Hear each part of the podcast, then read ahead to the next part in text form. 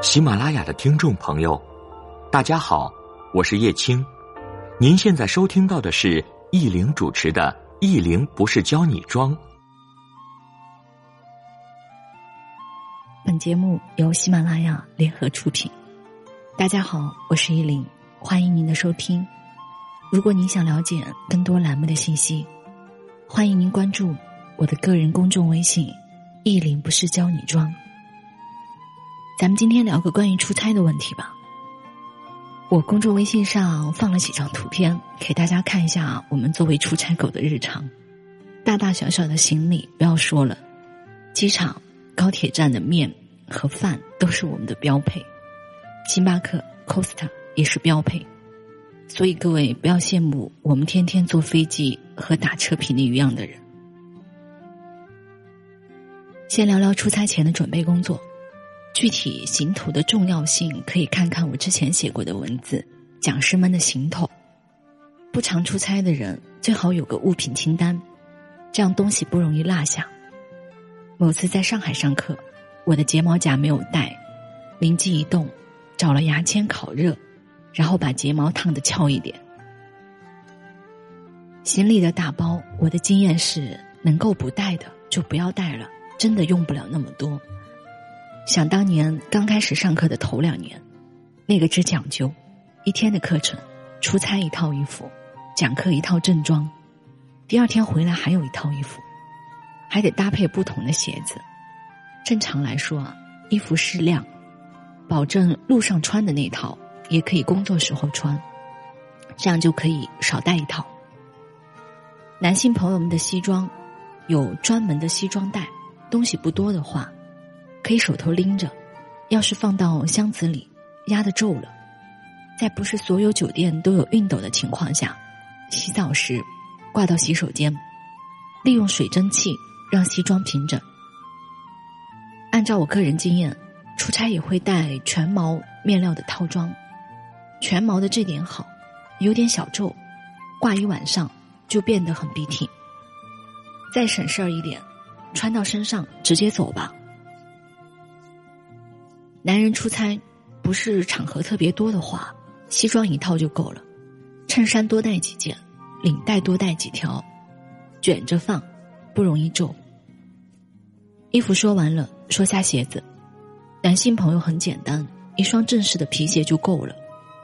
最正式的是三节头、六孔、八孔、十孔的细带黑色皮鞋。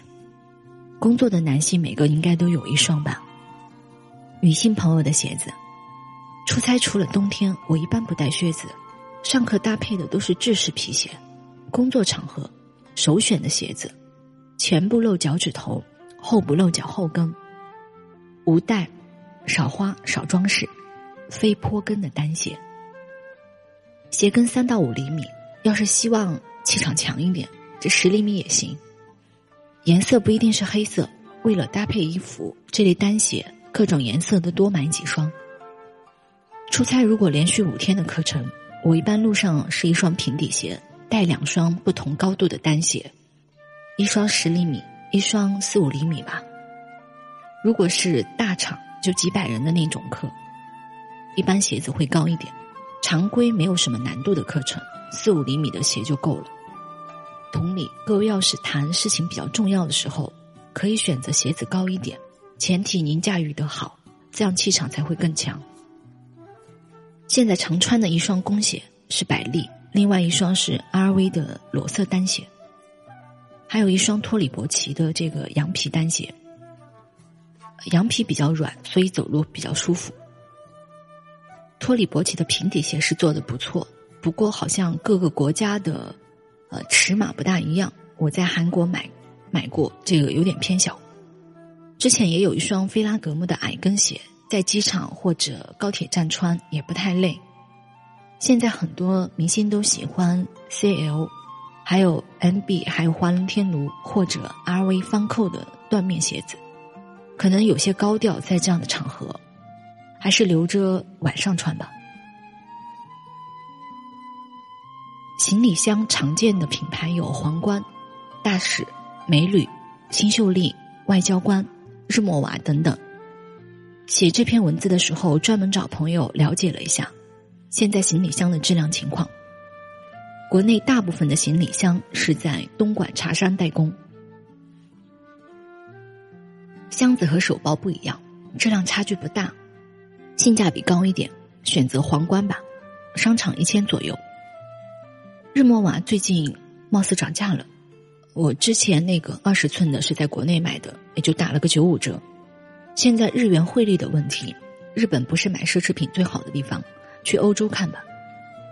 路易威登是做皮箱起家的，我没有用过他们家，呃，不过看有的朋友用了挺久之后，下面的轮子也坏了。选择行李箱，首先要考虑的是长途出差还是短途，或者出国读书等。我的微信上给大家附了一张啊那个箱子尺寸的图。每个航空公司能够带上飞机的标准有些不一样，大家可以根据自己选择的航空公司去官网了解。这个是我问过国航的乘务长，说了一般大部分的标准都是二十厘米乘以四十厘米乘以五十五厘米，大于这个标准就要托运了。买个二十寸箱子带上飞机比较保险。行李箱我之前用过一个全皮的，自重太重，也不是万向轮。长期出差的人一定要万向轮。只有一周内的出差行程，我一般是带个二十寸的箱子。这个有两个隔层，拆掉一个隔层之后可以装更多的东西。有句话大致是这么说的：日默瓦是可以带上飞机的，新秀丽是托运的，因为飞国际航线的。日默瓦的箱子托运常常被扔得坑坑洼洼。尤老师最近换了新秀丽黑标系列的箱子，也不错。我公众微信上放了几张他箱子的照片。另外，在机场、高铁站发现很多箱子都是黑色，或者很多和日默瓦长得很像。托运的时候，为了一眼找出箱子，大家可以加一个亮色的行李牌。行李箱的颜色。职场人士就不要很可爱的粉色了，这些行头无不体现你的职场形象。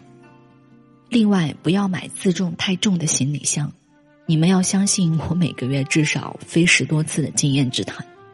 好些地方可能电梯坏了，你得拎着走楼梯；还有飞机上，你也得自己拿上去吧。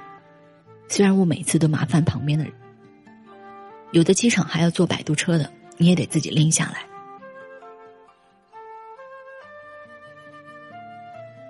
嗯，这个出差简单写了，出差前的准备就将近有两千字了，连旅行袋还有出差后面也都没有写，等下次有时间再分享吧。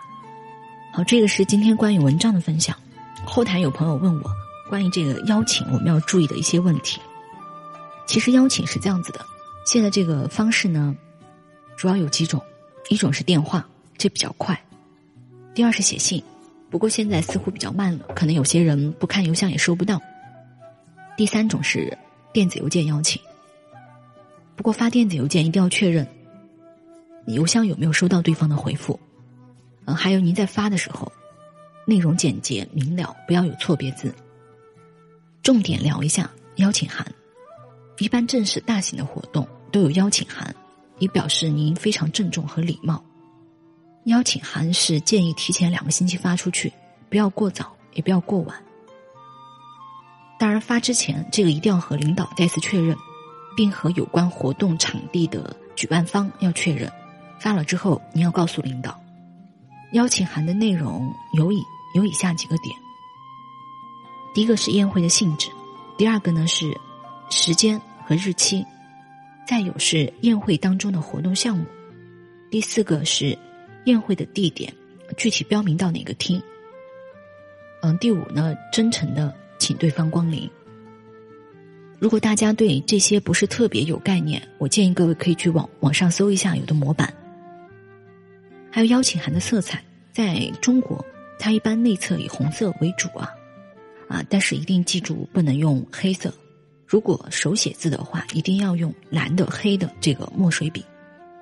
当然还有一点啊，在英文邀请函上呢，建议大家全部用第三人称，以表示更正式啊。这个是刚给大家分享了关于邀请要注意的一些点。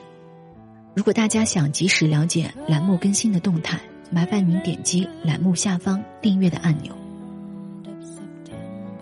那我们今天关于文章和题目的分享就到这里，愿你一切安好。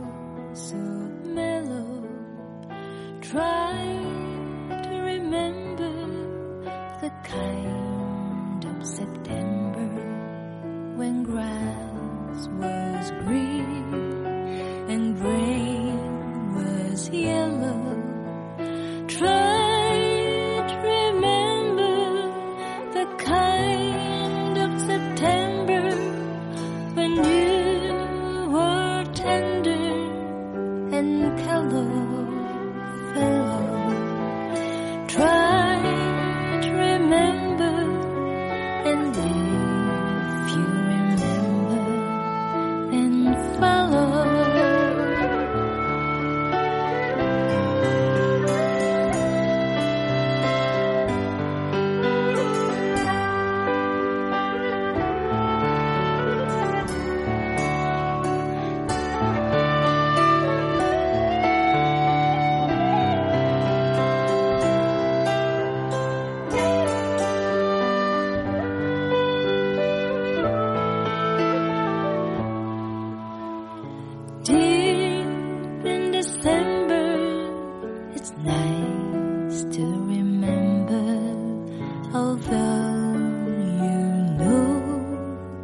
the snow will.